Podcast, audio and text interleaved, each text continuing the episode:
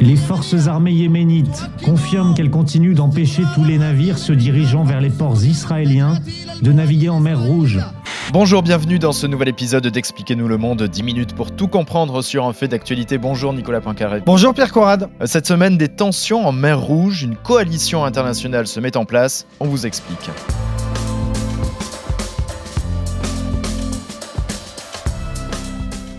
C'était il y a tout juste un mois, souvenez-vous, ces images dignes d'un jeu vidéo, un bateau pris d'assaut, un hélicoptère qui se pose sur le pont, euh, des hommes armés qui prennent le contrôle, le tout filmé sous toutes les coutures, euh, quasiment en temps réel. C'était le premier coup de force des rebelles Houthis en mer Rouge.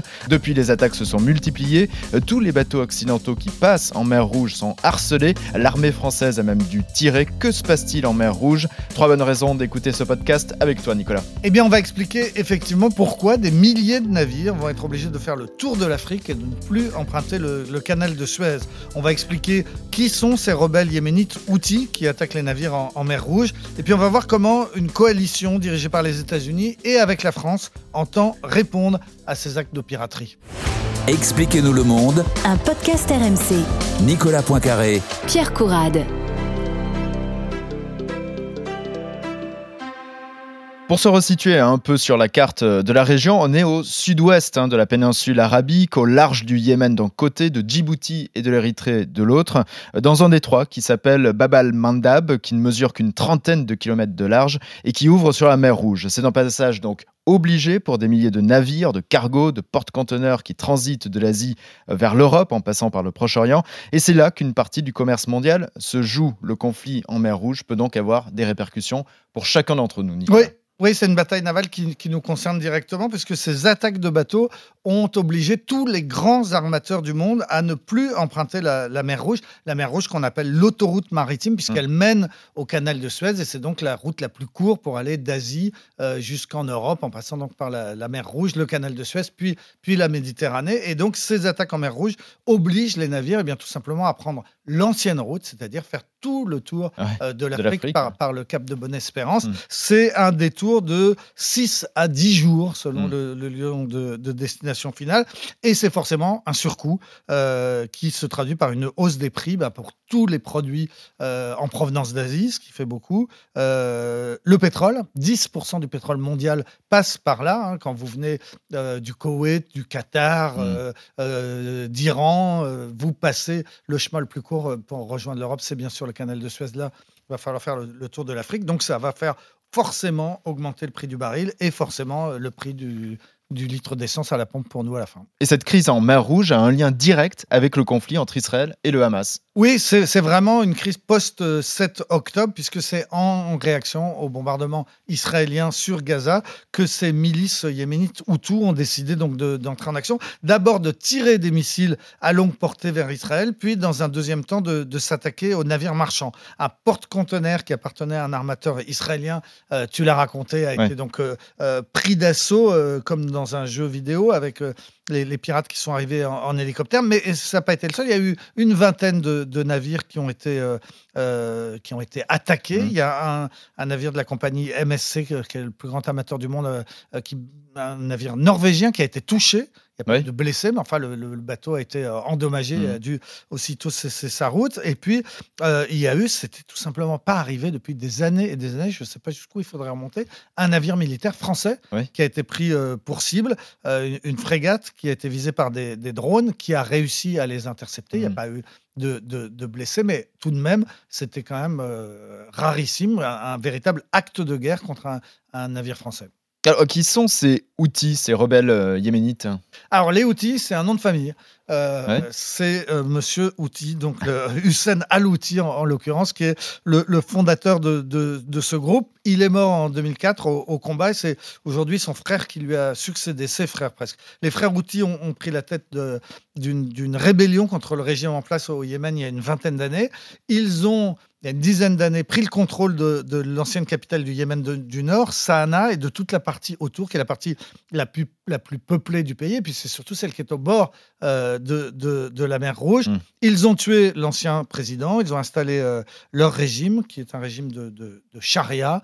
Euh, par exemple, il est interdit aux femmes de, de travailler, de se déplacer seul, de conduire aussi. Mhm. C'est un des derniers pays du monde où, où les femmes n'ont pas le droit de, de, de Ouais, conduire. même, même en Arabie Saoudite, hein, je Voilà. crois qu'elles On- ont le droit de, de conduire On, désormais. on va en parler de l'Arabie Saoudite Ouais. parce que justement ça joue un, C'est le un- grand un voisin, rôle. hein. Mais, mais pour réexpliquer le, le régime outil à Sanaa, on peut l'illustrer aussi en racontant comment la peine de mort est exécutée là-bas. Euh, Lorsqu'un euh, quelqu'un est condamné à mort, il reçoit d'abord 100 coups de fouet Mhm. et ensuite une balle dans la tête. Donc. Euh, comme ça que ça se passe. Ce sont des, des musulmans qui sont euh, qui pratiquent un islam qui est plutôt proche du chiisme, Mhm. alors que le pays est à majorité sunnite. Et c'est sans doute pour cette raison bah, qu'ils sont soutenus par l'Iran, euh, l'Iran chiite naturellement. Mhm. Euh, L'Iran qui leur fournit un- énormément d'armes, euh, un arsenal très, très, très moderne et très efficace, avec notamment les fameux drones iraniens. Et les Houthis, euh, à partir de 2015, donc, ont commencé à attaquer leurs voisins, leurs voisins saoudiens, leurs grands voisins juste au nord, l'Arabie saoudite, euh, avec ces armes euh, iraniennes. C'était presque une guerre un peu par procuration entre, entre les, le, le- le géant euh, euh, sunnite, l'Arabie saoudite, et le, le pays chiite, euh, l'Iran, une guerre par procuration. Donc le- les, les, les, les, les Houthis yéménites ont attaqué l'Arabie saoudite qui a riposté de façon massive, et on Mm. pourrait presque dire disproportionnée. Ça a duré des années et des années, huit ans de guerre pendant lequel euh, l'Arabie saoudite, avec l'aide des Émirats arabes unis, avec parfois des armes euh, occidentales, euh, françaises même, euh, et avec le soutien des, des- des États-Unis, les, les Saoudiens ont écrasé euh, les, les, les Houthis euh, yéménites. C'est une guerre dont personne ne parlait, mais qui a été absolument épouvantable, qui a fait environ 400 000 morts de, selon l'ONU, Ouais. dont, dont 11 000 enfants, Mhm. et, et dans l'indifférence générale. Finalement, un- cessez-le-feu est intervenu euh, il y a à peu près un an. Euh, notamment bah, tout simplement parce que l'Arabie saoudite et l'Iran euh, se sont euh, rapprochés et donc cette, cette guerre n'avait plus, plus lieu d'être, mais c'est un pays qui est encore ravagé par la famine et par les, les maladies Mhm. et sont donc ces rebelles, ces, ces dirigeants d'un petit pays pas reconnu, euh, en ruine, ravagé par la famine et par les maladies, et ce sont ces, ces dirigeants qui, qui, par solidarité avec le, le Hamas et les habitants de, de Gaza, eh bien, ont décidé de s'attaquer au, au- commerce mondial. Au commerce mondial, aux bateaux qui passent donc euh, au large de, de leur côte, mais aussi ils arrivent parfois à euh, tirer, en tout cas ils arrivent à tirer sans atteindre leur cible, sur Israël. Voilà, alors c'est effectivement, on pourrait penser que c'est une bande de pirates va-nu-pieds, pas du tout. Euh, même si le pays est ravagé, même si ce pays est en ruine, un des plus pauvres du monde aujourd'hui, euh, les Houthis disposent d'un arsenal militaire tout à fait moderne. Et effectivement, ce qui est très frappant, c'est qu'ils ont lancé donc des missiles de très longue portée Mm. vers Israël au début du, du conflit. Ils visaient Elat, hein, la station balnéaire Ouais. au sud de- de- d'Israël, au bord de, de la mer Rouge. Il y a quand même une distance de 2000 km. Ouais, Euh, c'est toute la péninsule arabique qu'il faut traverser pour atteindre Israël. Voilà, donc ce sont des missiles de très très longue portée, sans doute les plus lointains jamais tirés Mm. dans, dans- dans une guerre moderne. hein. Viser une ville à 2000 km de, de chez vous, c'est exceptionnel. Et surtout, il s'est passé un phénomène incroyable, c'est qu'un de ces missiles donc, a été intercepté. Ils ont tous été interceptés, Mm. hein, parce que les Israéliens ont ce qu'on appelle le dôme, c'est-à-dire une très bonne protection anti- anti-missile. et donc, plus vous tirez de loin, plus les Israéliens ont le temps de s'organiser pour euh, intercepter le missile. Mais ce qui s'est passé, qui est absolument incroyable, c'est qu'un de ces missiles a été intercepté à une altitude supérieure à 100 km, c'est-à-dire au-delà de l'atmosphère, Ouais. c'est-à-dire dans l'espace. Ouais. Et les spécialistes militaires considèrent que c'était tout simplement la première fois Mhm. que, en, en temps réel, un véritable acte de guerre euh, a eu lieu dans l'espace. C'est tout à fait frappant. Et comment tout ça peut finir? Alors, sans doute pas par une guerre, parce que personne n'a aujourd'hui envie d'aller bombarder euh, le Yémen, euh, pour plusieurs raisons. D'abord, c'est que les Houthis sont, comme le Hamas, souvent euh, dans leur population. Les lieux de tir, les lieux militaires sont, Mm. sont dans des endroits très peuplés, répondent, feraient des, des dégâts collatéraux et des, entraîneraient des, des morts de civils. Et puis surtout, les, bah, les, les- les Saoudiens viennent de le faire pendant huit ans, de tirer sur les Houthis sans parvenir à les, à, à les éliminer. Et donc, personne n'a envie de reprendre cette guerre aujourd'hui, et surtout pas les, les, les, Saoudiens. Donc, euh, les États-Unis ont plutôt adopté une tactique défensive en essayant d'organiser une coalition autour d'eux, à laquelle une dizaine de pays va participer, dont la France et la Grande-Bretagne. C'est-à-dire qu'on va envoyer un maximum de navires militaires dans Mm. cette zone qui n'est pas très grande, hein, cette mer Rouge qui n'est pas très grande, avec des moyens d'interception euh, très puissants, donc en espérant euh, tout simplement pouvoir détruire les drones avant qu'ils arrivent euh, sur les, les- les navires et donc sécuriser la, la- la zone pour que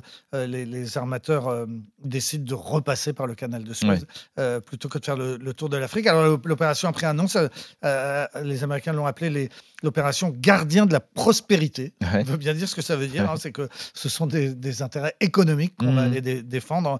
Euh, Là-bas, la, la prospérité mondiale serait en jeu si, si on, on ferme le, le canal de Suez. Et puis parallèlement, il y aura des négociations certainement. On va essayer de trouver euh, ce qu'on pourrait donner aux outils pour qu'ils arrêtent donc ce jeu dan- dangereux. C'est il y aura sûrement de l'argent, Mhm. euh, ils en ont besoin au Yémen, Ouais. et puis peut-être de la reconnaissance aussi, hein, puisque personne ne, ne les reconnaît. Donc euh, à un moment ou à un autre, sans doute, on se mettra discrètement autour de la table avec les outils en leur disant ça suffit maintenant. Cette crise en mer Rouge est probablement la première répercussion hein, du conflit entre Israël et le Hamas.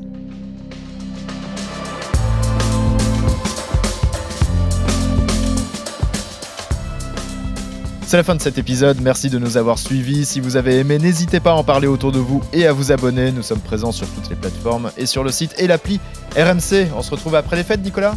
Bonne année, bonne fête à tous. À bientôt. Retrouvez Nicolas Poincaré tous les matins à 6h50 et 7h50 dans Apolline Matin sur RMC.